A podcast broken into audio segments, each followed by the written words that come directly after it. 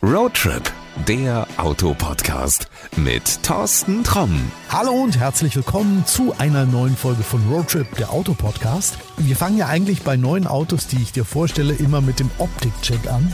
Und das müssen wir bei diesem Auto mal wirklich ganz genau machen. Ich habe mir gedacht, weil es so viel ist und weil es vielleicht so einiges zu erklären gibt, mache ich das nicht selber, sondern hole mir kompetente Hilfe. Und das ist Stefan Büttner von Mitsubishi und der kennt diesen Mitsubishi L200, in dem wir sitzen, sehr gut. Das ist nicht nur ein ganz einfacher L200. Ja, es ist ein L200 und wir haben dann irgendwann mal zusammengesessen, haben überlegt, man könnte doch auch mal Menschen zeigen, was denn so geht mit so einem L200.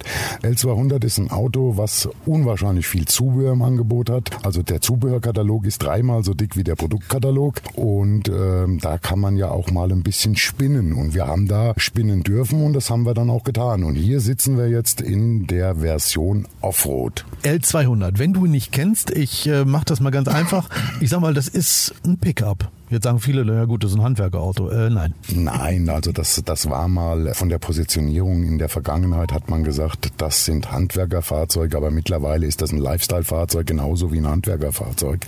Also es wird über die ganze Bandbreite der Autofahrer kann dieses Auto Liebhaber finden und sei es als Zugfahrzeug, sei es für spezielle Herausforderungen, Offroad fahren oder ein Jäger oder ich will mal durch die Wüste, weil... Geht das? Macht er das mit? Natürlich. Also die Fahrzeuge sind auch so ausgelegt, das ist ein permanentes Allradfahrzeug und da kann ich auch durch die Wüste fahren. Das funktioniert. Und ich komme auch an und muss ihn anschließend wegschmeißen, oder? Also das ist immer wieder dem geschuldet, wo ich in der Wüste fahre. Also da sind durchaus auch schon namhafte Rennfahrer in Mauretanien gescheitert und haben ihre Autos irgendwo in der Sanddüne liegen lassen und haben gesagt, nee, holt mich mal mit dem Hubschrauber ab. Aber wenn ich jetzt die äh, Strecken der alten Dakar nachfahren wollte, zumindest beginnen könnte ich damit. Du wirst auch durchkommen, wenn du jetzt nicht im Renntrim da fährst und ganz einfach nicht irgendwelche Eskapaden mit betreibst, dann kommst du auch am Ziel in Dakar letztendlich an. Ähm, es ist immer die Frage, wie verschleißfrei du fährst. Das liegt, du bist nicht im Rennen dann unterwegs, sondern als normaler Terrorist, äh, Tourist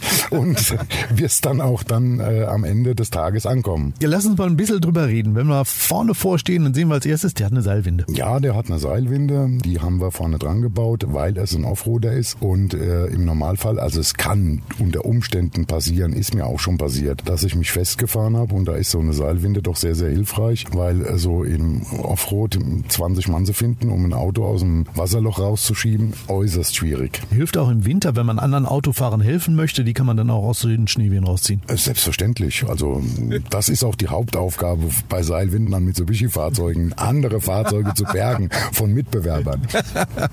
Wir verraten jetzt nicht von welchen. Was noch vorne zu sehen ist, ein Frontbügel, ist so ein typisches Offroad-Element. Show?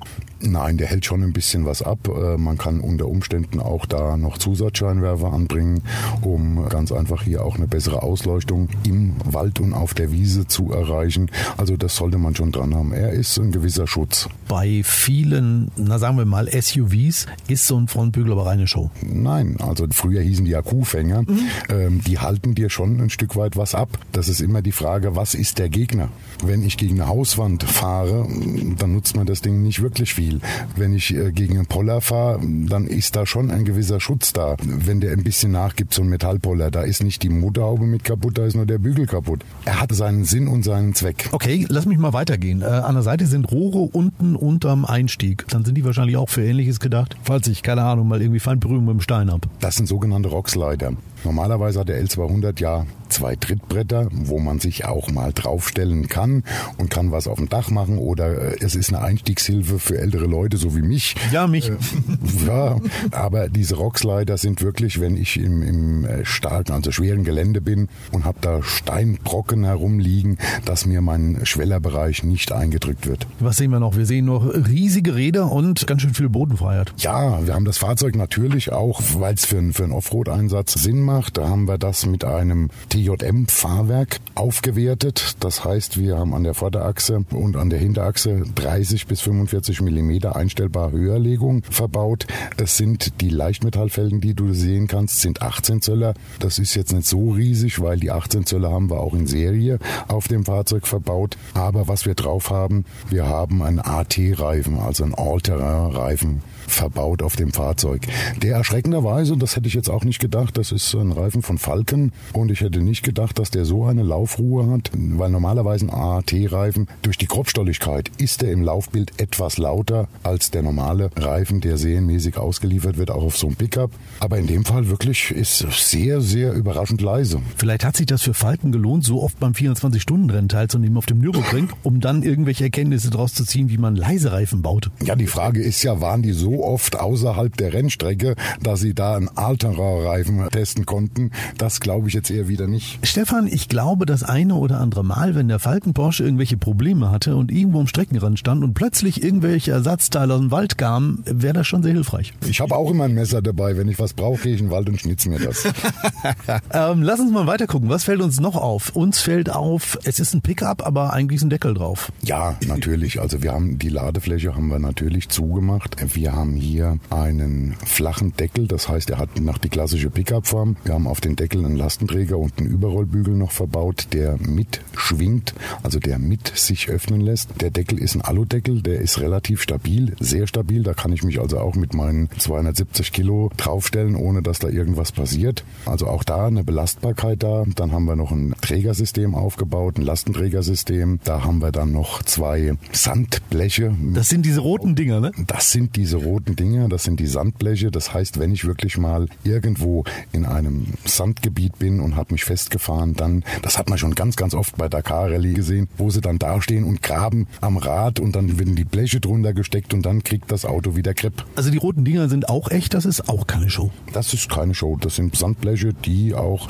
im normalen Rallye-Sport zum Einsatz kommen. Du hast eben gesagt, der Deckel ist belastbar. Wenn ich jetzt sage, ich brauche nicht unbedingt Sandblech, ich würde da gerne, was weiß ich, meine Fahrräder drauf packen, ist das möglich? Kann ich da irgendwie auch Fahrradträger drauf montieren und dann meine Fahrräder oben drauf stellen? Du hattest ja letztens einen ganz tollen Podcast mit meinem Chef, Christian Andersen. Und der hat auch einen Pickup, den er als Dienstwagen fährt einen tollen gelben, also wirklich, den gibt's eigentlich nicht so, der ist foliert worden extra für ihn. Ich habe schon überlegt, ob ich ihm da nicht mal auf die Tür so ein Posthörnchen drauf mache und ihm sage, er soll bitte die Fenster ein Stück weit geöffnet lassen. Der Christian von der Post. Der Christian von der Post, nicht die Christel. Nein, und äh, der fährt natürlich auch mit seiner Familie in Urlaub. Das Auto, der Pickup äh, Doppelkabine hat fünf Sitzplätze und der hat auch so einen Deckel drauf. Da haben wir ihm seine Fahrräder hinten draufgestellt. Das hat wunderbar funktioniert. Das waren drei Fahrräder, waren auf dem äh, Pickup drauf drauf und dann hat er noch einen Fahrradträger mitgenommen, weil er hat Frau und zwei Kinder, macht vier und vier Fahrräder kriegen wir definitiv nicht hinten drauf auf dem Deckel, aber drei gehen und so haben wir gemacht äh, auf die Anhängekupplung, die äh, das Auto hier auch hat. Einen ganz normalen handelsüblichen Fahrradträger kann man natürlich auch beim Mitsubishi-Händler bekommen. Wir haben da auch hervorragende Fahrradträger, Zweier- oder Dreier-Versionen im Angebot, kann man sich also auch dort kaufen. Verschiedene Händler bieten das sogar als Leihware an, weil dann kann man sich sowas auch als auch eine Dachbox für einen Urlaub ausleihen. Also ihr denkt ja echt an eure Kunden. Aber mir ist gerade was eingefallen. Ich habe ja vor, das kann ich ja schon mal erzählen, ich möchte mit diesem Auto ja die Wildpferde in der Senne besuchen. Kommt man normalerweise nicht hin. Ich habe mit dem Menschen gesprochen, der diese Pferde betreut und hat gesagt, ja, kannst du machen, musst aber ein Auto haben, was da vernünftig reinkommt. Habe ich mich für dieses Auto entschieden und ich denke, auch die Pferde werden wahrscheinlich Spaß haben. Apropos Pferde.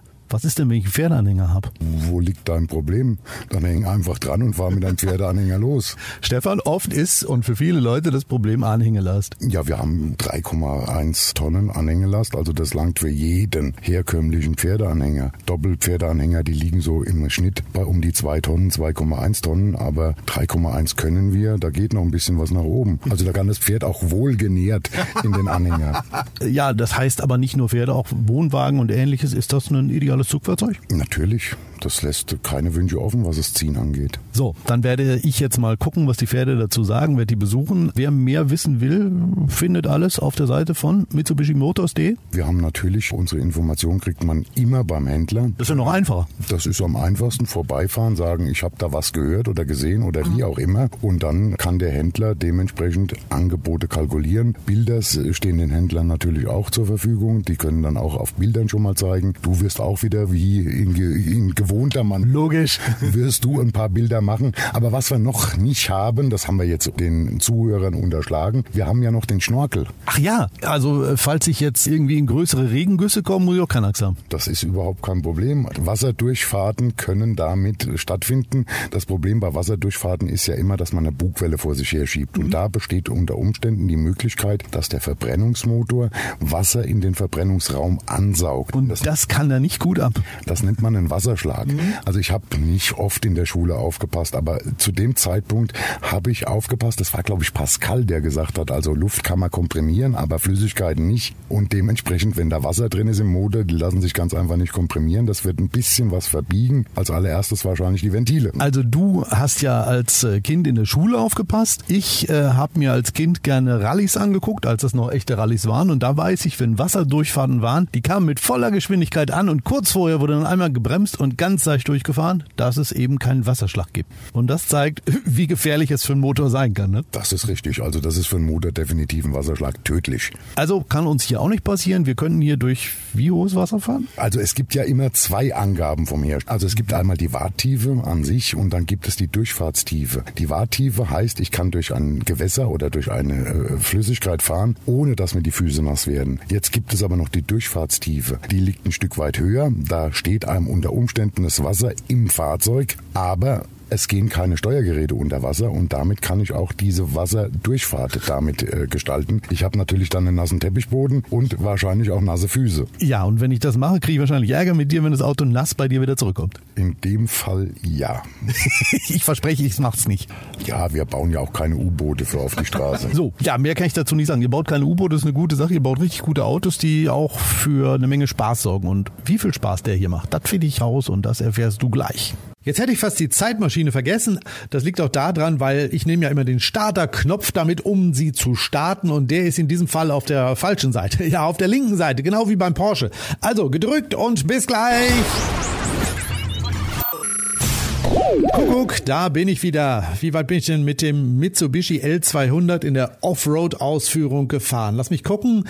1013,7 Kilometer. Naja, ordentliche Strecke. Gebraucht hat er dabei, das kann ich dir auch gleich sagen, bevor ich es gleich wieder wegdrücke, 9,1 Liter. Vollkommen in Ordnung, finde ich. Denn wir dürfen eins nicht vergessen. Das ist schon ein Riesenauto. Und auch wenn man unterwegs es gar nicht so spürt, ja, 2,2 Tonnen wollen bewegt werden. Der Motor mit 150 PS, der gaukelt dir erstmal vor, dass der mindestens 200 irgendwas PS hätte.